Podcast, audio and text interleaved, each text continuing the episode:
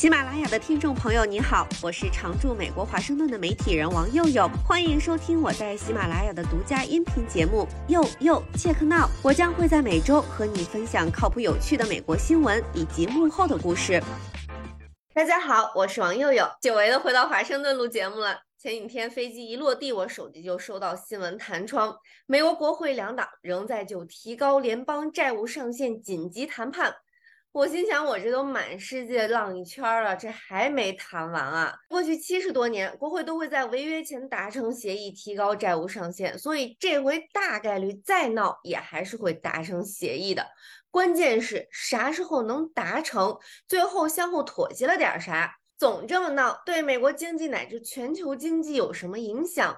万一爆冷，谈崩了咋整？今天请到美国奥本海默基金公司董事总经理李山泉先生来跟我们聊聊。听李先生聊天之前，先插播一点背景信息：美国债务上限实质上就是美国政府借款的上限，目前大概是三十一点四万美元。从今年一月以来，美国财长耶伦就一直在采取特别措施，避免支付违约，但他警告说，财政部可能最快在六月一号就难以为继了。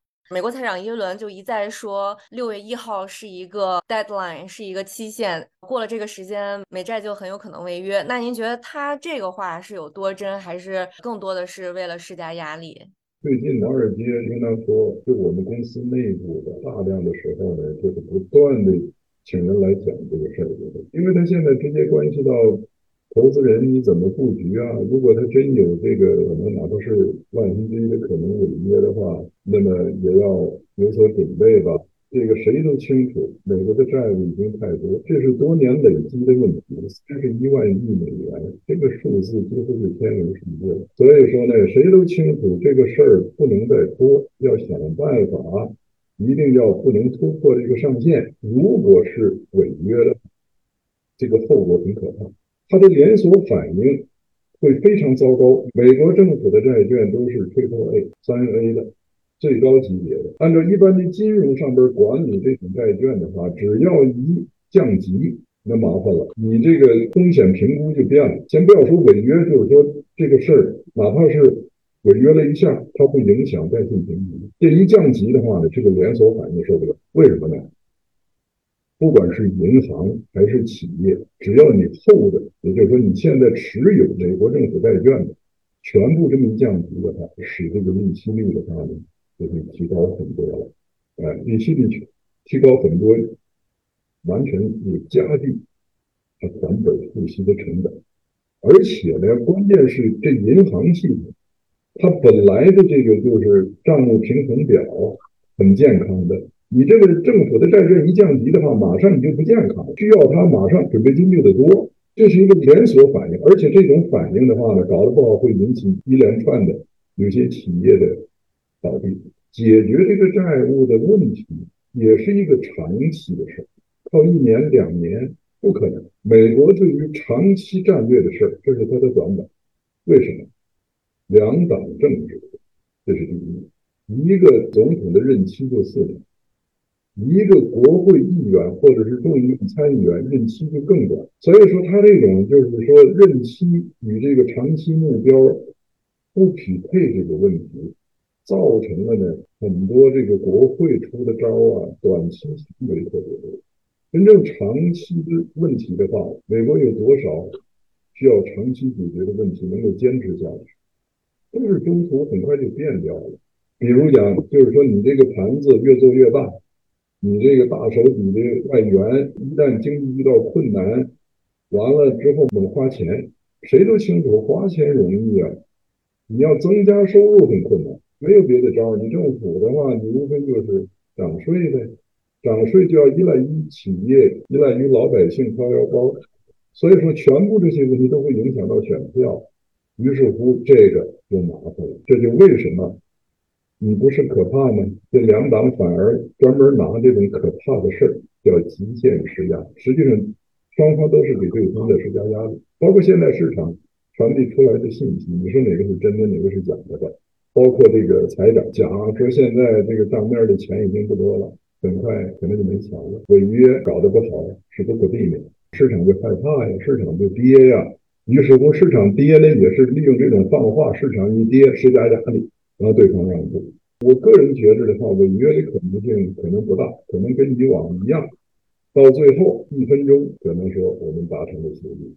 只是这个协议的话呢，看看谁让步多与少的问题。如果我真没钱了，我还要支出，这里就要是排序了。就比如讲，哪些个人我必须保证的？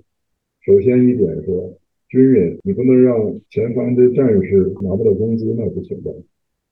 还有这些个正常的各种运营，设施各种支出。所以说呢，到最后呢，如果是排排序。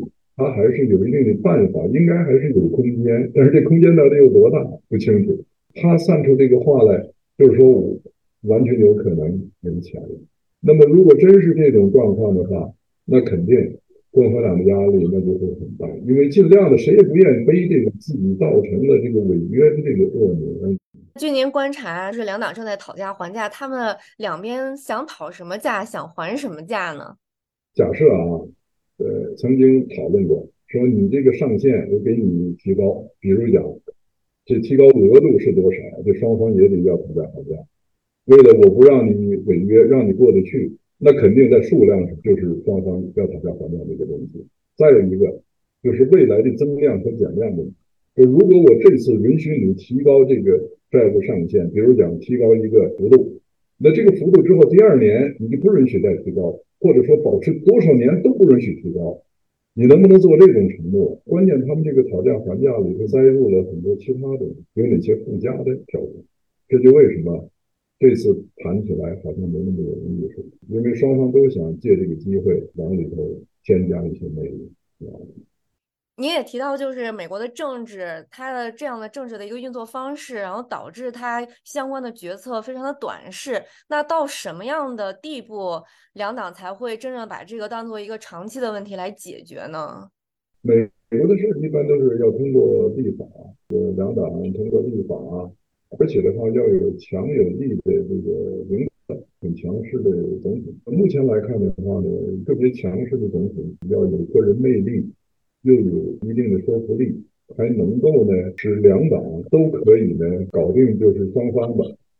现在关键是这个两党的这种分裂状态，基本上不管谁执政，很难带领两党的大多数一块儿就有些问题形成共识来解决这问题，这个是个主要的矛盾。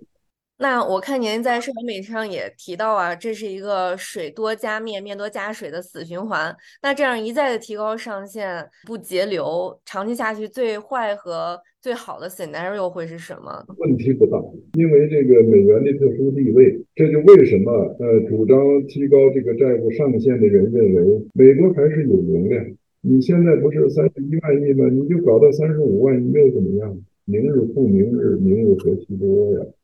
反正早晚是有人要解决的问题，那我这代解决不了，下代去解决。什么时候崩溃，那是另外的问题。现在不是没崩溃吗？可是的话呢，这个趋势在朝着崩溃在迈进，毫无疑问。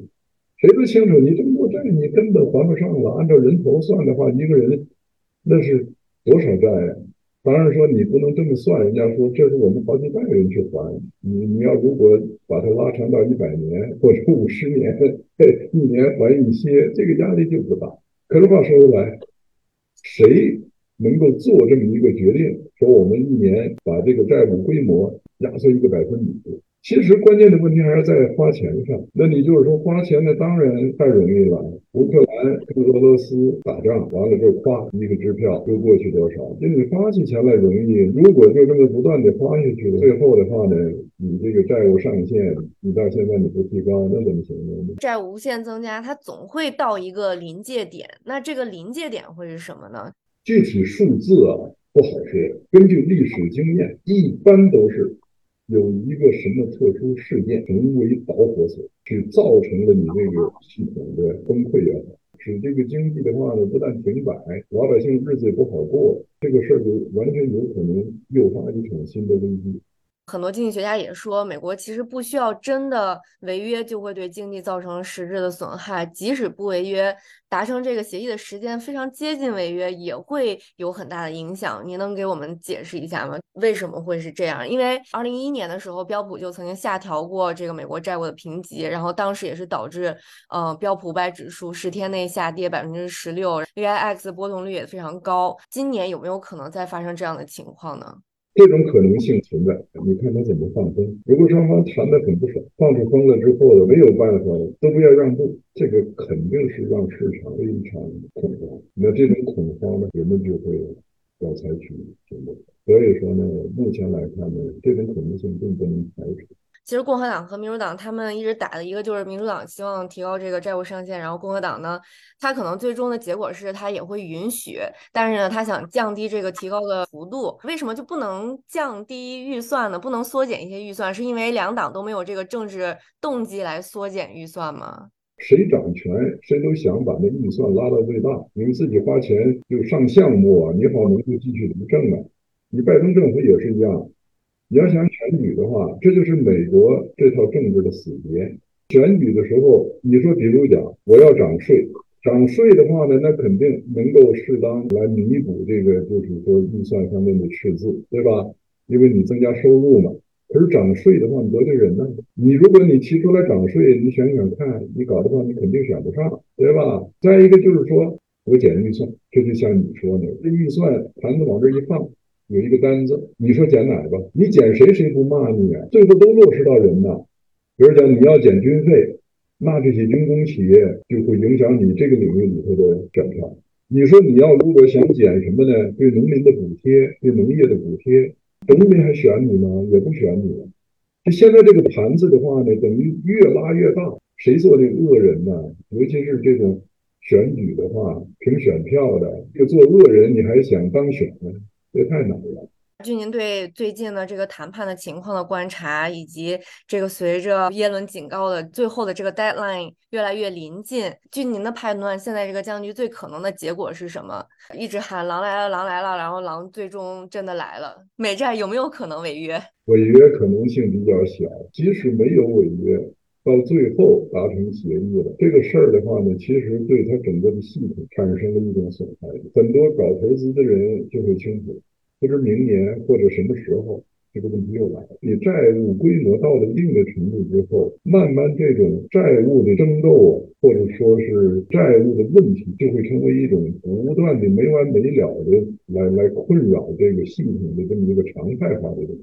美国这套制度吧，它有一种就是叫什么自我调整、自我调节的功能。实际上的话呢，两党如果就是这么争斗的这个陷入一种极端状态。